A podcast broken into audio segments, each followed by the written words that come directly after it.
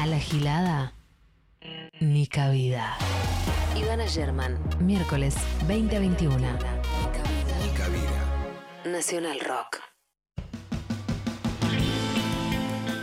Estamos, estamos, estamos en una nueva edición de Nica Vida. Ya quedan pocas, la verdad. Ya hay que empezar a hacer el duelo, viejo, porque este año doble.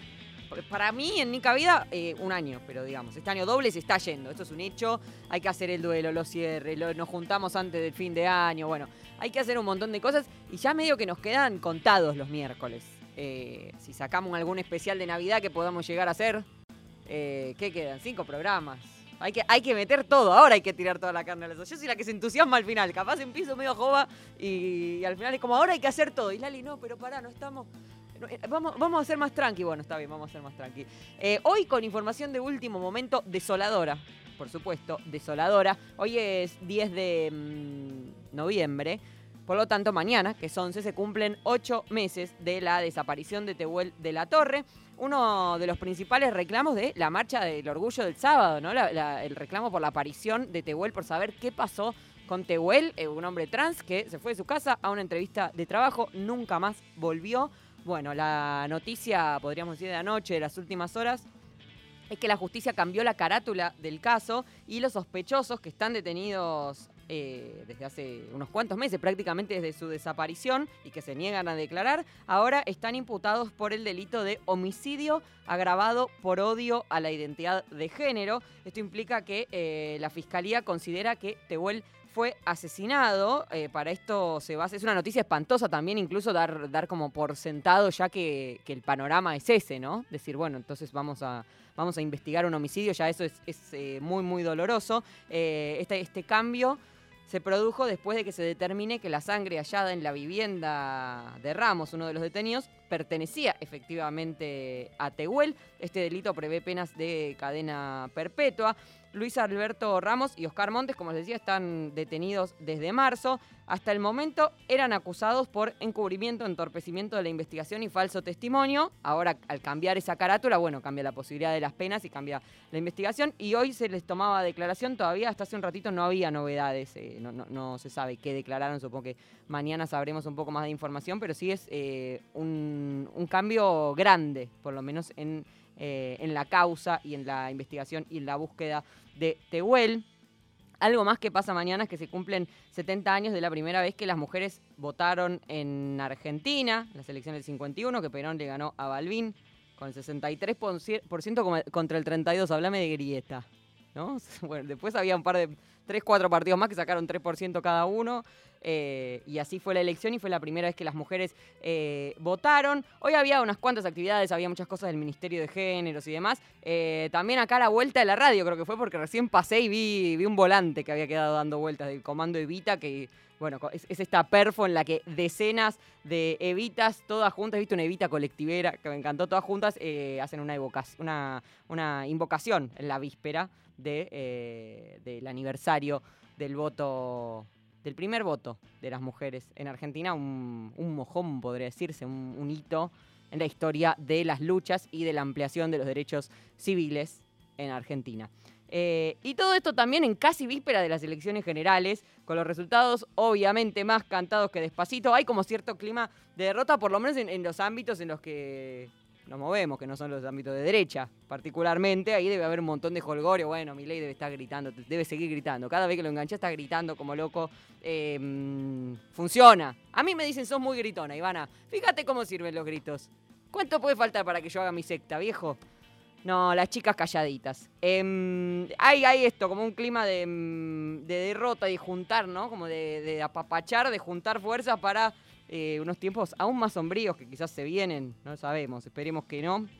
Eh, así que un poco de esto, un poco de aquello vamos a hablar con, en un ratito con Natalie Incaminato, con la Inca, autora de Peronismo para la Juventud. Estuve leyendo unos cuantos fragmentos del libro, está buenísimo. eh, y en un ratito vamos a hablar con ella. Y una mención especial de esta semana para Cintia Houghton, también candidata ella a diputada en la provincia de Buenos Aires, que dijo, ¿quién le puedo caer? Su partido, recordemos, se llama Más Valores, ¿no? Y el spot y la campaña es medio la revolución de los valores, que es medio un oxímoron. ¿Qué revolución? Los valores son una cosa como muy conservadora en concepto y me estás hablando de una revolución de los valores. Una- es también una lógica medio que terminó agarrando juntos eh, un poquito. Bueno, Eh, Cintia Houghton se agarró eh, con Flor de la B y obviamente con el colectivo travesti trans, todo, ¿no? Porque hizo unos comentarios tremendamente transodiantes. Dijo, yo no soy igual que Florencia de la B, aunque ella quiera decirlo y muchos la defienden. No soy igual. Que nadie la confunda. Que nadie la confunda con una mujer trans. Si me dicen que un hombre quiere ser mujer, yo necesito una palabra distinta. Y no quiero que ella esté defendiendo la causa de las mujeres desde un lugar de mujer, porque eso me corresponde a mí. Medio terf, Houghton, ¿no? Eh, si alguien más quiere llamarse mujer, ponele otro título. O a mí dame otro título. ¿Quieren que me llame hembra? Me llamo hembra, profirió. Así decía, no, me acuerdo dónde, de dónde corté el pedacito de página, creo. ¿Qué tengo que decir? Que yo soy mujer con ovarios. Decí lo que quieras, Cintia Houghton. El tema es que aceptes que hay una ley de identidad de género en Argentina, sobre todo si vas a ser legisladora, eh, que respete la identidad autopercibida de las personas. ¿Y de qué se quiere diferenciar? La verdad, no se entiende. Pero el domingo, bueno, hay que ir a votar. También podemos tener en cuenta alguna de las cuestiones. Bueno, todo eso para hoy, son las 8 y 12 de la noche. Mi nombre es Ivana Sherman. Saludo a Horacio Prado y a Lali Rombola que están aquí conmigo haciendo este programa. Empezamos con Ainda y una que necesito muchísimo, dopamina. Yo me reconozco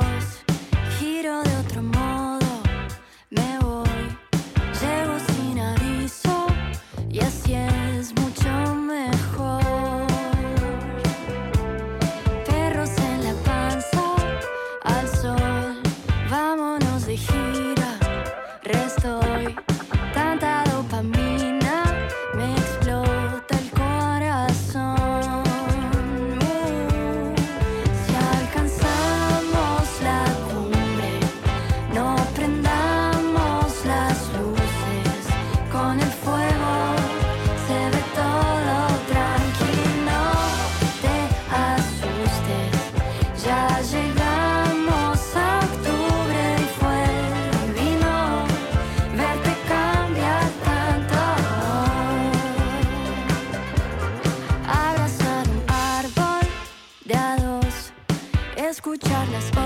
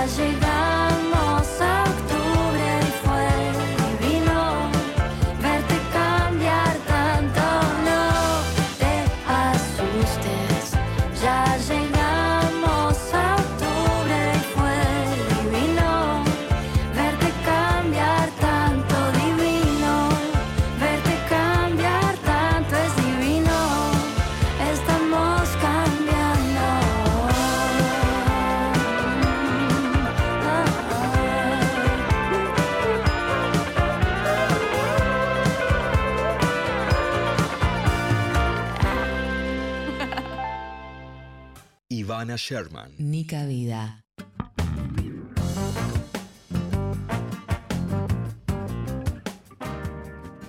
Bien, hace algunas semanas, no tantas, ¿cuánto era? Un mes, ahora ya me lo puede confirmar. Eh, Natalie Incaminato, conocida por todos nosotros como La Inca, eh, lanzó, editó su libro Peronismo para la Juventud con Paidós eh, y estamos comunicados con ella para hablar algunas cuestiones que hacen un poco a la relación entre peronismo y género y también, bueno, hay un contexto ahora que quizás también amerita alguna conversación. Hola Inca, ¿cómo estás? Hola Ivana, ¿cómo estás? Un gusto hablar con vos. Igualmente, qué bueno que estés acá, nos seguimos a la distancia, pero me, me encanta, estoy muy contenta de charlar con vos. Bueno, gracias. Eh, Igual. Gracias. Recién venía terminando, terminando de leer el, el primer capítulo. Al revés voy yo. Venía terminando de leer el primer capítulo. Fui de atrás para adelante. Eh, no, y encontraba que decías, bueno, el ensayo se presta mucho a, hacer un poquito de, de falopa. eh, así que me la juego con esta eh, ana- analogía, a homologar el- lo que llamaste como carnaval del 17 de octubre, esta cuestión de ocupar espacios, gente que no acostumbraba a ocuparlos o que no se les permitía ocuparlos, y el- los movimientos feministas y LGBT, siendo que este es el programa de géneros de Radio Nacional, me parece bien empezar por ahí, ¿no? A conversar la relación entre peronismo y género. Bueno, esa analogía fue criticada por, por un crítico muy, muy sagaz e inteligente que es Hernán Manoli, el escritor, porque justamente leía ahí como una suerte de salto muy problemático, ¿no? De Sí. hacer esa analogía entre dos fenómenos que son quizás muy diferentes, muy difíciles de, justamente, de, de analizar como un conjunto, pero mi defensa es que esa analogía es una apuesta política, no es de ninguna manera una suerte de descripción y como decías vos, yo le pongo un marco de acá voy a tirar una fruta hermosa, pero es una fruta que tiene que ver con una apuesta. Algo abe- aberrante, pero muchas veces la política se construye también a partir de conjunciones aberrantes, ¿no? Porque si no tenés que simplemente eh, adecuarte a la idea de que hay luchas que como son totalmente diferentes, específicas, no tienen puntos en común. Y además también porque me parece que el 17 de octubre, lejos también de ser ese imaginario varonil y viril que tipos como Borges eh, imaginaron en, en en ese cuento gorila que se llama La fiesta del monstruo, ¿no? que son justamente los peronistas son varones y son ultra brutales y, ¿no? y, bueno, ese imaginario tan virilizado en realidad no es así. Uno ve las fotos del 17 de octubre y ve que hay un montón de mujeres trabajadoras que tuvieron un gran, una, una gran participación ya desde los inicios y que eran un, un sujeto interpelado también, especialmente por Evita Perón, en su rol no solamente de, de mujeres que tienen que ser amas de casa, sino en su rol de control de precios, en su rol de eh, después representantes políticas de, de- para votar también. Entonces Mañana me mismo parece sí, que ahí hay algo. aniversario. ¿Cómo? Mañana mismo es el aniversario del primer voto. Claro, exacto. Entonces ahí hay algo que últimamente está repensado. Bueno, está el libro de Julia Rosenberg, que siempre lo, lo recomiendo porque me parece que está muy bueno, y muchos estudios también quizás más académicos que intentan repensar justamente esa, esa narrativa que se hizo del peronismo como algo tan masculinizado y tratan de recuperar justamente la importancia que tuvo la mujer, tanto en los imaginarios incluso de, antiperonismo, ¿no? No era tanto, esto lo dice un historiador que se llama Maracha, no era tanto el, el aborrecer del cabecita negra, sino de la cabecita negra. Eh, son hipótesis, por supuesto, son discusiones, pero bueno, son cosas que se están pensando y me parece que entonces en esa apuesta de decir, bueno, el 17 de octubre es como las feministas que ocupamos las, la- las, las plazas de una manera inadecuada, hay un salto, eso, una apuesta política de que me parece que justamente son luchas que pueden eh, vincularse en pos de atacar algunos enemigos comunes, si querés, que tienen que ver con lo que se ha llamado neoliberalismo o ciertas retracciones de políticas de bienestar social, ¿no? que justamente a quienes más afectan es a las mujeres. Entonces, bueno, ahí eh, eso, ¿no? Como defender un poco esa analogía que hice brutal, pero no porque realmente crea que hay una suerte de solidaridad instantánea, sino que ese lazo político entre los trabajadores varones o entre determinadas luchas y el feminismo hay que construirla. Y por supuesto no todos los feminismos están interesados en construir eso. Hay feminismos liberales que quizás no tienen esa, ese interés de pensarlo tan vinculado con la clase, ¿no? Es, eh, bueno, no sé cómo habrá sido tu deriva o de cuántos años llevará, ¿no? En el feminismo, pero yo, por ejemplo, tuve un momento en el que cuando me di cuenta que, o sea, todo el sistema de explotación en el que ya sabemos que estamos eh, inmersos, a nivel eh, sistema económico hablo, no de género, eh, cuando era más chica era, bueno, ¿cómo, ¿cómo unos explotan a otros y bueno, y le sacan la plusvalía, esto lo otro? Y en un momento tuve el meme del cerebro que se va expandiendo y dije, claro, y todo eso no es posible si además no hay una subexplotación de las mujeres pariendo, criando, planchando, haciendo la vianda para el tipo que va a trabajar, a ser explotado. eh, bueno, y además siendo violadas, cagas a palos y demás, eh, y demás cuestiones. Para mí es indivis- indivisible un poco esa, esa relación. Sí, totalmente. Bueno, por, por ahí son cosas que yo empecé como a ver en, en la facultad, no porque estudié sociología ni historia, o, sino por, porque estudié letras, no es que es algo, no es un problema, pero bueno, como viste, cuando estás en la facultad en los primeros años, te querés leer todo, encontrar, sacás fotocopias que te interesan, libros que lees, que no tienen un carajo que ver con lo que tenés que efectivamente leer. Pero bueno, ahí me acerqué a algunas lecturas que justamente problematizan esta cuestión del dinero, la dominación económica, eh, bueno, la dominación masculina de Bourdieu, en fin.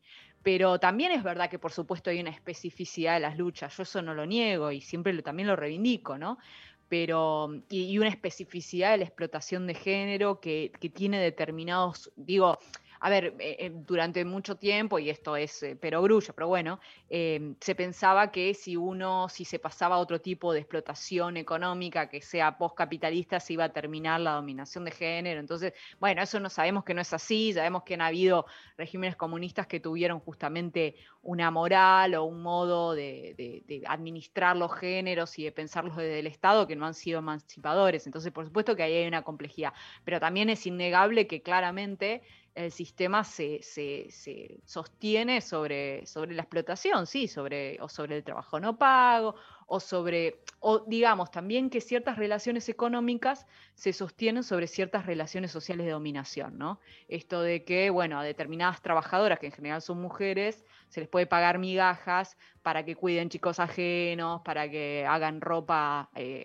por migajas en talleres textiles, ¿no? Todas esas cuestiones que sabemos y que justamente son también las grandes cosas que niegan los, los liberales, ¿no? De decir, bueno, no, en realidad, ¿no? Como dice mi ley, bueno, no, en realidad, no, si, si fuese verdad que las mujeres le pagan menos, todo el mundo las más contrataría, ¿no? mujeres, ¿no? lógicas. Es, Sí, es- sí, es- sí, es- como- bueno, es ese flash, ¿no? Ese, ese- esa falacia de el mercado perfectamente equilibrado en el que los seres racionalmente eligen todo en una asepsia, ¿no? Como en un tubo al- sellado al vacío. Eh, sí, sí, sí. en el que no existen totalmente racional, totalmente calculador, no hay ningún tipo de, de sesgo ni de relaciones de poder, sino que es todo, sí, bueno, no, no estaría siendo así, No por lo menos desde así. nuestra perspectiva. No. Eh, tengo, voy medio desordenada porque una cosa me lleva a la otra y demás, pero em, el, el libro se llama Peronismo para la Juventud y estamos en el marco de un gobierno peronista y no están yendo muy bien las cosas, ¿no? O sea, hubo como No. un cierre bastante eh, místico de Cristina en- en cuando terminó su mandato y demás, eh, y después vino Macri y después hubo una expectativa enorme de que se fuera Macri. eh, y vino Alberto y bueno, de reculada en reculada, ¿no? Entonces, la pregunta es cómo, en este contexto específico, cómo ser joven y sostenerse como en, los ideales o en las expectativas de- del peronismo en este contexto. Es difícil, eh, yo por supuesto que no, veí- no veía venir un montón de cosas, sabía que iba a ser difícil porque de hecho cuando había mucha algarabía eh, después de las elecciones, creo que lo tuiteé y además lo- se sabía en la militancia, hasta la propia Cristina, que iba a ser difícil por, por básicamente, acá van a decir, ah, pero Macri, pero sí, la, La la verdad es que la deuda y el saldo económico es una situación muy complicada que se va a complejizar aún más eh, después de, las, de, las, de estas elecciones del domingo. Es difícil, me parece que lo que tenemos que hacer realmente es, es discutir qué, tri- qué tipo de peronismo queremos y, y empezar a... a- yo, lo, yo lo que veo por ahí, en las redes por lo menos, o en las juventudes, es que hay mucha discusión identitaria. ¿Viste? Hay mucho peronómetro, hay mucha cosa, y no hay eh, una discusión real de qué tipo de peronismo, qué tipo de mirada. O sea, ¿qué queremos? ¿El peronismo de Cristina? Bueno, no lo idealicemos, ¿no? Sabemos que tuvo problemas. O sea, que pensar qué es lo que efectivamente nosotros queremos, teniendo en cuenta cuáles son los límites fijados también, y hasta qué punto, digamos, queremos seguir conflictuando esos límites fijados, o queremos aceptar el guzmanismo, digamos, que, eh, que el plan económico, digamos, tiene que salirse del péndulo de populismo o la opción Macri, entonces hay que plantear una mirada de desarrollo que es mucho más paulatina y por lo tanto un poco más molesta.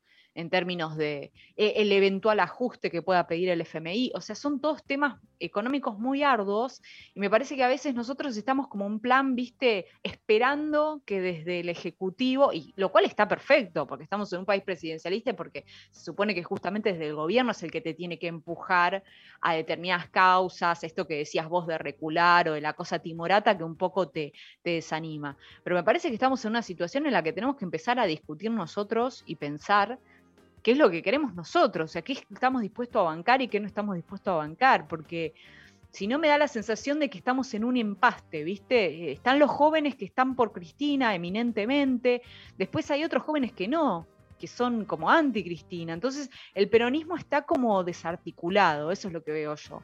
El peronismo está desarticulado en cuanto también a qué tipo de economía puede sostener y quiere sostener.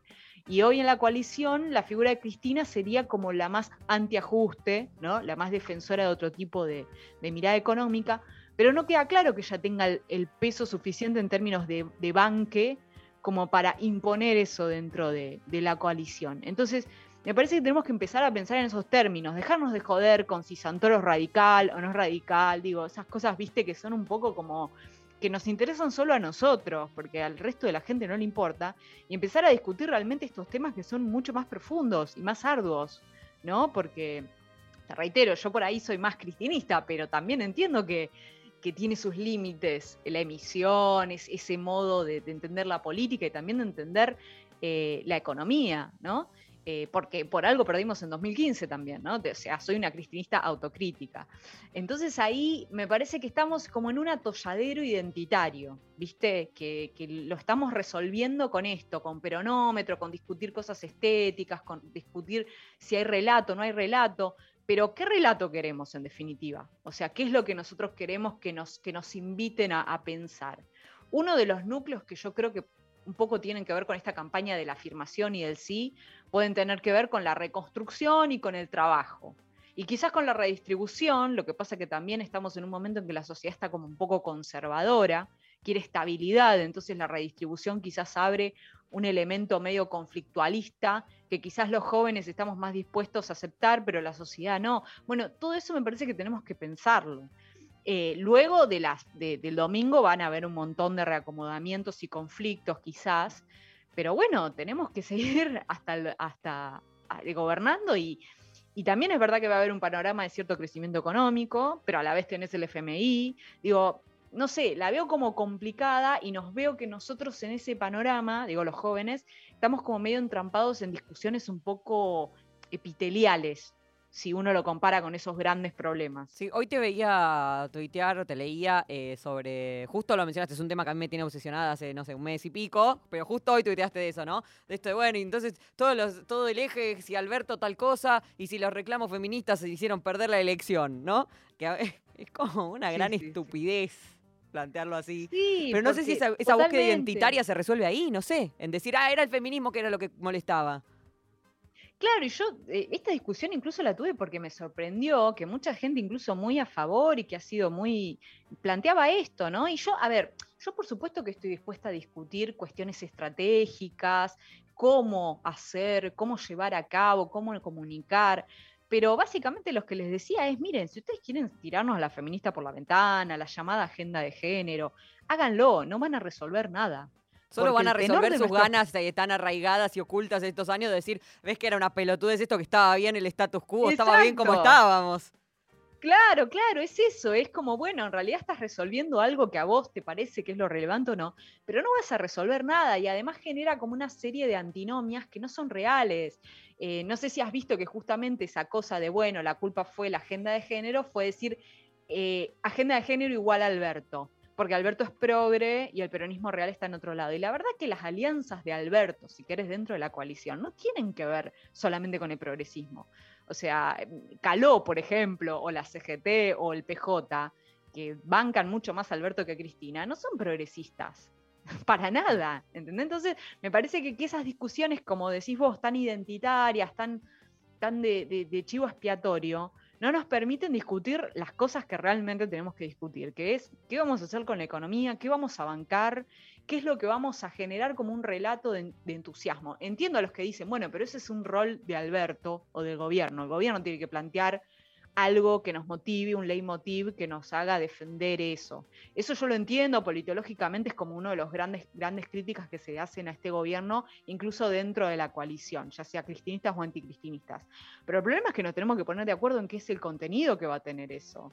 Y ahí es un problema en que nos tenemos que hacer cargo de las diferencias dentro del frente y discutirlo de verdad dejar como de esquivarle, ¿viste? A veces me da la sensación, y era un poco lo que tuiteaba, y quizás es un poco injusto, simplificador, pero es como que discuten feministas o discuten cosas estéticas porque le están como esquivando al bizcachazo de eso que es lo, lo, que, lo picante de verdad, porque eso, ¿viste? Te, te pone en veredas de enfrente. O sea, si vos decís, no, no hay que eh, ajustar nada, hay que volar al FMI o hay que emitir más, bueno, eso te pone una vereda enfrente de los que plantean otra cosa. Eh, me parece que hay que empezar a discutir esas cosas, me parece. Recién mencionabas, bueno, la, CGT como una de las alianzas no, no progres. Eh, en el capítulo de Mujeres y Peronismo, eh, muy al principio describís a Eva como una rosquera gremial total. Eh, ¿Cómo llegamos desde esa lógica eh, y ese, personaje tan fuerte, casi en los inicios, los sindicatos sabemos la, importancia constitutiva que tienen para el peronismo, a la foto de hace un par de meses de Facu Moyano con los suyos en la mesa violeta gigante, 20 personas, todos chabones con campera de cuero, decidiendo qué política de género iba a tomar el gremialismo? Tremendo, tremendo. Bueno, eso incluso Cristina sinceramente lo dice en una parte. Señala que en algunos momentos históricos, eh, no, no recuerdo si menciona a sindicalistas de los 70, pero que había un montón de figuras interesantísimas, e incluso las fotos que uno veía, viste, de, de las manifestaciones y que ha habido un retroceso muy grande. Yo creo que tiene que ver también con las crisis, con los momentos es un poco un lugar común, pero no me parece erróneo. Cada vez que hay una crisis hay como una suerte de retracción hacia el statu quo y el statu quo es masculino, ¿no? Mm. Y hay como una cosa de cerrarse y una cosa también de que el peronismo durante mucho tiempo se generó esta narrativa de que justamente era un movimiento de un espacio del rosqueo, del chabón y del porón, ¿viste? Del conurbano o del que fue muy nocivo para el propio peronismo, me parece, esas representaciones. Entonces ahí hubo algo, habría que estudiarlo mejor, debe estar estudiado. Yo, ahora que me decís, me dieron como ganas de, ir a buscar algún paper sobre eso, pero efectivamente es, es muy loco y a veces cuando hablas de feminismo y peronismo, te quieren correr como si fuese algo ajeno, pero yo no inventé que Vita Perón tenía 27 años o por ahí e iba a rosquear con la CGT. Yo no inventé tampoco que ella fue la creadora del Partido Peronista Femenino que hizo que tantas representantes puedan acceder a cargos como eh, de, vanguardia en, Latinoamérica. Eso yo no lo inventé, está en el peronismo. Entonces, la verdad que es como, bueno, muchachos, ahora hay algunos movimientos, tiene igual sus falencias esto de, de, obligar, digamos, a que cada secretario tenga un acompañante, porque suena medio, viste, acompañante del secretario eh, en la CGT, pero bueno, es un avance dentro de todo y creo que hay como un planteo de que las discusiones sí o sí tiene que haber un 30% de mujeres para que efectivamente se pueda eh, sean legítimas. Rarísimo, igual que, el, gremialismo, que justamente es una cosa mucho más de base, vaya tan por detrás de eh, la política, si querés, institucionalizada, porque, digamos, 30% y 50% hace un montón de años que hay que tener en las listas, en los gabinetes se miran raros ya cuando no hay suficientes mujeres, sí, pero gremialismo, o sea, las trabajadoras están ahí, existen. Totalmente. Y fíjate que yo iría más lejos, eh, incluso vinculado con el mercado, con el periodismo con el periodismo político. Yo esto en un momento lo escribí. O sea, vos hoy es más probable que veas más mujeres en la política representativa que en el, en el análisis político del periodismo mainstream. Viste, tenés dos o tres, y, pero que después tenés 20 tipos o, ¿no? o más. ¿no? Hay algo ahí que sí, que la política representativa, con las leyes de cupo, con estas acciones más afirmativas, logró efectivamente plantear y logró sostener y bueno, ahora un poco la CGT está como amigándose con eso, que por otro lado, lo decía el diputado que también era, que es eh, sindicalista eh, Walter Correa, ¿no? O sea, si la CGT no, incorpora a las compañeras, está en rumbo de extinción, porque realmente se está quedando muy atrás de un montón de cambios y discusiones y de, propio, de las propias exigencias de, las sindicalistas, ¿no? Que están ahí como, viste, bueno, chicos, a ver si van abriendo un poco. Así que yo veo que hay algunos cambios, por supuesto como en el peronismo, ¿no? A veces hay cambios increíbles y otras veces son como lentos, de pasito a pasito, de, eh, ¿no? Hay que ver cómo efectivamente cuaja estas modificaciones en la CGT, pero bueno, eh, por lo menos, viste, se está discutiendo y hay algunos movimientos. Recién estaba pensando en este carácter eh, dual de Eva entre santa y puta, ¿no? Que recién me daba cuenta y decía, eh, estuve pensando en eso este día, eh, en realidad son las dos características que en grandes rasgos o históricamente o el cliché de lo que se espera de la mujer eran, ¿no? Lo de siempre, que seas muy puta en la cama, pero que seas santa como tu vieja y monógama y esto y lo otro y que hables bajito y seas educada. Eh, ¿Podría haberse convertido Eva en, en una ídola popular, en un ídolo popular, si no tuviera esa dualidad en ella? Yo creo que no, no sé, eh, quizás sí, pero creo que me parece que esa dualidad, y no solamente esa dualidad, sino otras dualidades que la, convierten en una figura muy queer en el sentido de rareza y en el sentido de desborde, que es, por ejemplo, su eh, supuesta, según los, sus detractores, masculinidad, ¿no? El tema de gritar, le decían la mujer macho. Yo creo que esa dualidad hizo que sea una figura muy rara y extraña y por lo tanto que genere tal nivel de pasión. Pasión en el sentido de, negatividad, de algo de, desagrado, pero también de atracción. También es verdad que distintas, distintos sectores la leyeron de distintas maneras, no necesariamente la leyeron de la misma manera.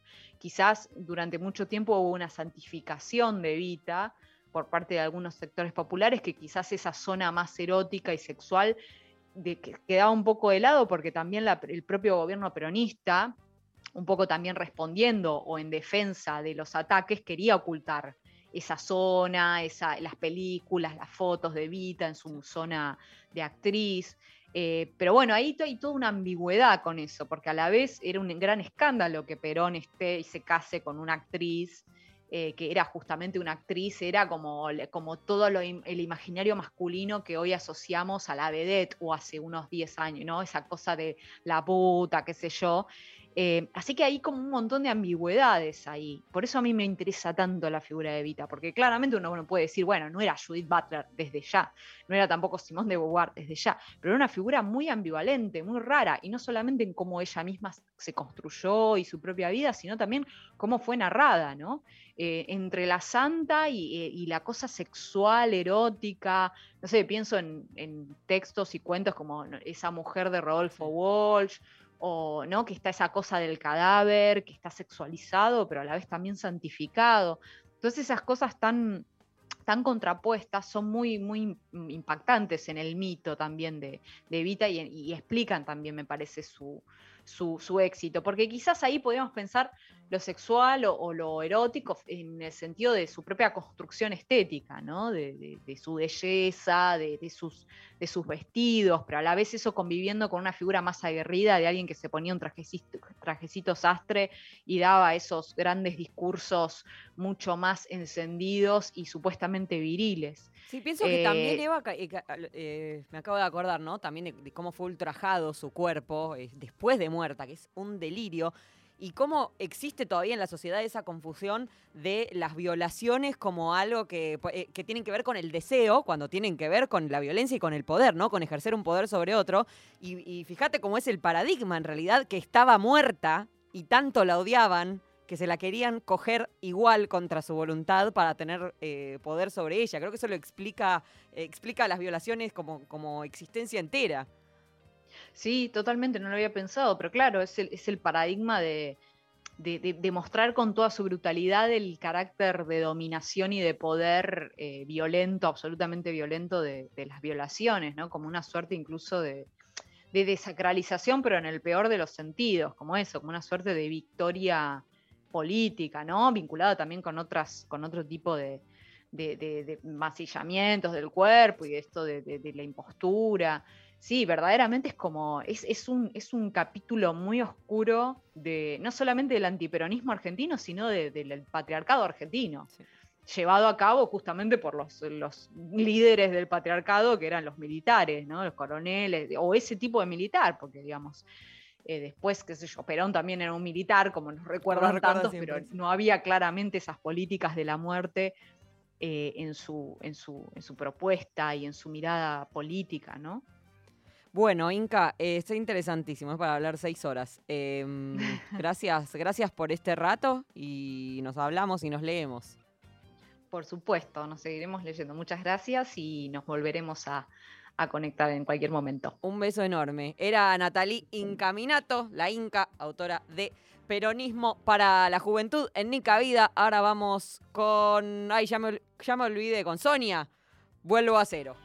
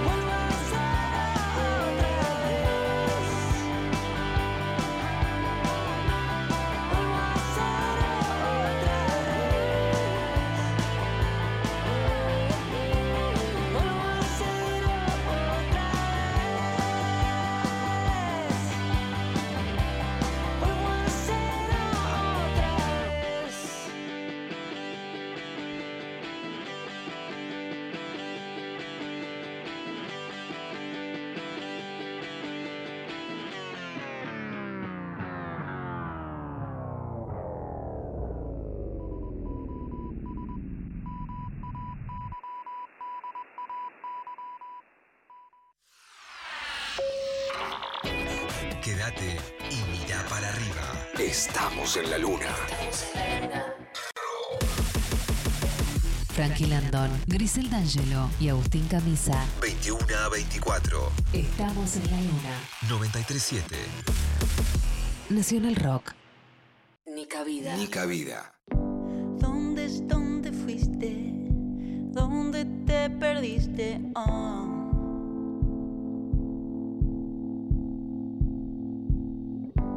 Diste y elegiste, elegiste por error.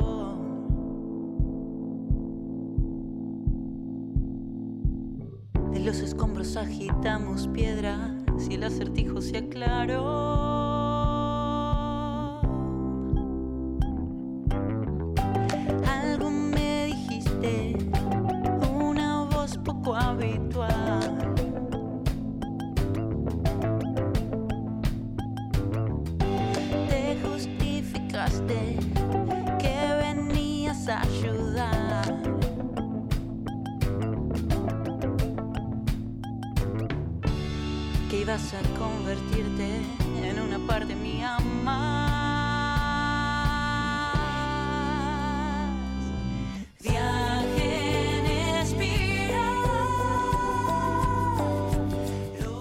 Escuchamos a Belén Pascualini con Conexión Playa Diana y eh, estamos en comunicación con Danila Zayek, compañera del área de géneros de Radio Nacional, para hablar del proyecto que presentó el Frente de Todos para crear un registro de morosos alimentarios. Nos referimos a eh, los padres que no pasan la cuota de alimentos a sus hijos. Hola Danila, ¿cómo andas? ¿Cómo andás, Ivana? Todo- ahí estamos formales. Bienvenida Danila, un gusto. Eh, bueno, la verdad es que es súper importante este proyecto porque hay una realidad muy muy seria en relación a este tema y es que solamente una de cada cuatro mujeres que no vive, que no convive con el padre de sus hijos, cobra la cuota alimentaria. Una de cada cuatro. O sea, la abrumadora mayoría de, de los padres eh, separados de las madres de sus hijos no pagan la cuota alimentaria. ¿Por qué? Bueno, los motivos son infinitos, en muchos casos es eh, una, una política o una estrategia de venganza eh, para con su exmujer, en otros casos, eh, bueno, debe haber algunos casos donde efectivamente eh, económicamente no pueden afrontar este gasto y y después en algunos otros casos tiene que ver con posiciones egoístas en relación a viven con vos, mantenerlos vos. O ya te di suficiente, quizás te mantuve, eso está mucho. Yo te mantuve 10 Eso años que no trabajaste, porque criarlos no Eso era también. trabajar. Eso también. Eh, ¿Y el, Pero pro- bueno. el proyecto qué, qué postula puntualmente? Bueno, el proyecto lo que plantea eh, es un proyecto, como vos decías, eh, que lo presentó el Frente de Todos, específicamente diputado Marcelo Koenig del Frente junto con la abogada María Piladómina, con quien estuve charlando, pero antes de escuchar lo que ella me contaba, te cuento que entre otras cosas lo que plantea el proyecto es que quienes deban la cuota alimentaria, eh, hablamos de falta de pago de tres cuotas consecutivas o cinco alternadas, debidamente intimadas, que no hubiese demostrado de forma fehaciente su cumplimiento o justificado. El incumplimiento, esto es, bueno, el tipo no tiene trabajo, el tipo realmente no es solvente, el tipo realmente no puede estar en quiebra, etc. Bueno, quienes estén inscritos en este registro, que ya tiene una sigla, que es la RENDAM, Registro Nacional de Deudores Alimentarios Morosos, no podrán ocupar cargos públicos, salir del país sin autorización judicial, ingresar a espectáculos deportivos, eso es ir a la cancha. Sí. Eso me gusta porque realmente es una daga al corazón del patriarcado. Sí. Eh, el señor no puede la cancha, quizás eso lo haga eh, revelar su su solicitud. Ingresar establecimientos de juego de azar, eso es ir al casino, contraer matrimonio, solicitar licencia de conducir, salvo que sea para trabajar, abrir cuentas bancarias, solicitar el otorgamiento o renovación de tarjetas de crédito, expedir o renovar el pasaporte, solicitar créditos, habilitas- eh, solicitar habilitaciones para aperturas de comercios o industrias. O sea, les traes un problema logístico, por lo menos, que como que los, los, Claro. los, eh, pone medio entre la espada y la pared. Absolutamente. El proyecto ofrece una de las primeras miradas con perspectiva de género que tiene todo el Código Civil y Comercial. Esto es súper interesante. Eh, porque, como decíamos, solo una de cada cuatro mujeres que no convive con el progenitor de sus hijos recibe cuota alimentaria. Es un montón. Además, el 85% de los hogares monoparentales funciona a cargo de una mujer.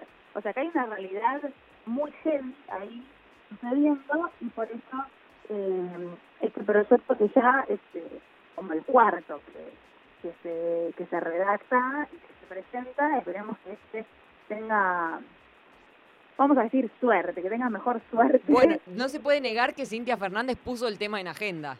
O sea, era su, única plataforma de campaña y la vimos bailando Sí. tango en frente al Congreso y más o menos entendimos lo que proponía. sí bueno eso y también que ella tiene un- realmente un Hoy la perdimos a Danila. Hoy la perdimos a Danila. Escuchamos mientras eh, los testimonios, Lali, ¿qué decís? Hola, eh, la abogada que, que asesoró la redacción del proyecto, ¿no? ¿Lo tenés, Horacio? Dale. En cuanto a cómo surge la idea de crear un registro nacional de deudores morosos alimentarios, la verdad es que desde hace años se está tratando de avanzar hacia una legislación nacional y no, no lo hemos logrado. Este debe ser como el cuarto proyecto que se presenta. Hablábamos con el diputado Marcelo Koenig, que es quien lo presentó, como ya saben, que ahora los tiempos son otros y que el movimiento de mujeres ha tomado mucho protagonismo y bueno, no vamos a dar un paso atrás. Hoy tenemos registros provinciales que son de hace 20 años atrás, más o menos, que coincidíamos con Marcelo en que eh, nos merecemos una ley nacional que colecte los datos de todas las jurisdicciones para poder hacer un seguimiento y de ahí ver qué políticas públicas se pueden implementar.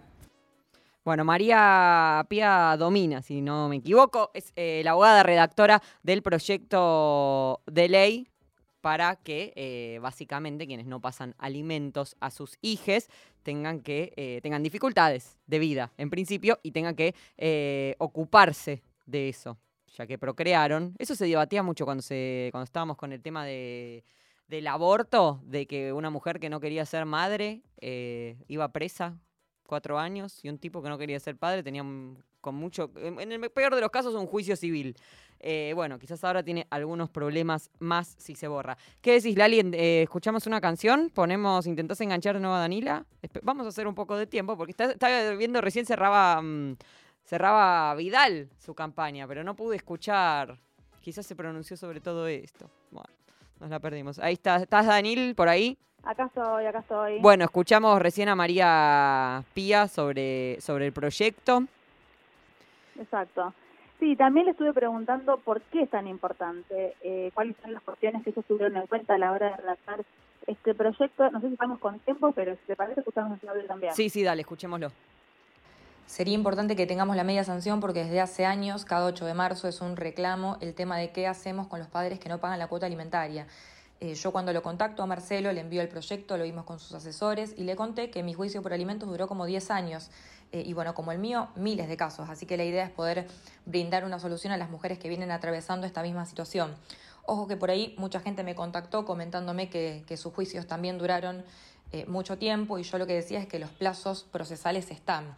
Sucede que los plazos son para las partes y no para su señoría, entonces también y a futuro hay que hablar de un sinceramiento de esos plazos, pero bueno, eso ya es tocar un poco el trabajo del Poder Judicial y como saben, siempre es un problema. Em, y también, bueno, decíamos con Marcelo que este proyecto va directamente a tutelar derechos de niños, niñas y adolescentes, o sea, no deberíamos encontrar opositores en el Congreso. Ayer justo charlaba con un periodista y le recordaba el caso de Amalia Granata, que está en las antípodas de mis pensamientos, pero que bueno, a ella le sucedió esto mismo, de que el padre de su hija no pasaba la cuota alimentaria. Y bueno, lo menciono porque lo ha contado ella, sino no sería tan atrevida de mencionar su vida privada. Pero bueno, esto nos atraviesa a todas, así que esperamos que estén las voluntades en el Congreso. Yo confío plenamente en Marcelo, que se ha comprometido con este proyecto y estoy segura que está trabajando día y noche buscando los votos. Escuchamos que un juicio puede tomar 10 años. ¿Qué come eh, Leninie? Come es una forma de decir, ¿no? Porque son los gastos eh, de, todo orden que tiene. Eh, ¿Qué hacemos? 10 años no morfemos hasta que, hasta que se resuelva, ¿no? Como, como si fuera algo que puede esperar. La perdimos de nuevo, Danila. ¿Estás ahí? Estoy Está complicadísimo esto. Bueno, entiendo que eh, después va esto va a pasar a comisiones y ahí hay que ver si se, si se da dictamen, ¿no? De a poco, eso, como escuchábamos recién, conseguir las voluntades, conseguir dictamen y tratarse en las cámaras. Le mandamos un beso a Danila, no sé, la, la, perdimos. Bueno, el besote a ella, Danila Sayek, compañera del área de géneros de Radio Nacional. Odio los teléfonos, nunca fueron buenos. Ahora existe Zoom, ahora tenemos algunas facilidades, pero en su momento, cuando solo dependíamos de los teléfonos, era difícil. Bueno, eh, hasta aquí por hoy. Espero que tengan una linda jornada de elección el domingo. Eh, bueno, con cariño a la democracia sobre todo y con mucha fuerza para los resultados. Mi nombre es Ivana Sherman. Saludo a Lali Rombolá. A Horacio Prado, a Dani Dotore y a Diego Rodríguez. El miércoles que viene nos encontramos de nuevo aquí en Nica Vida. Eh, hoy nos vamos con Daquila. Está hecha para mí esta lista, bipolar. Chau. sure.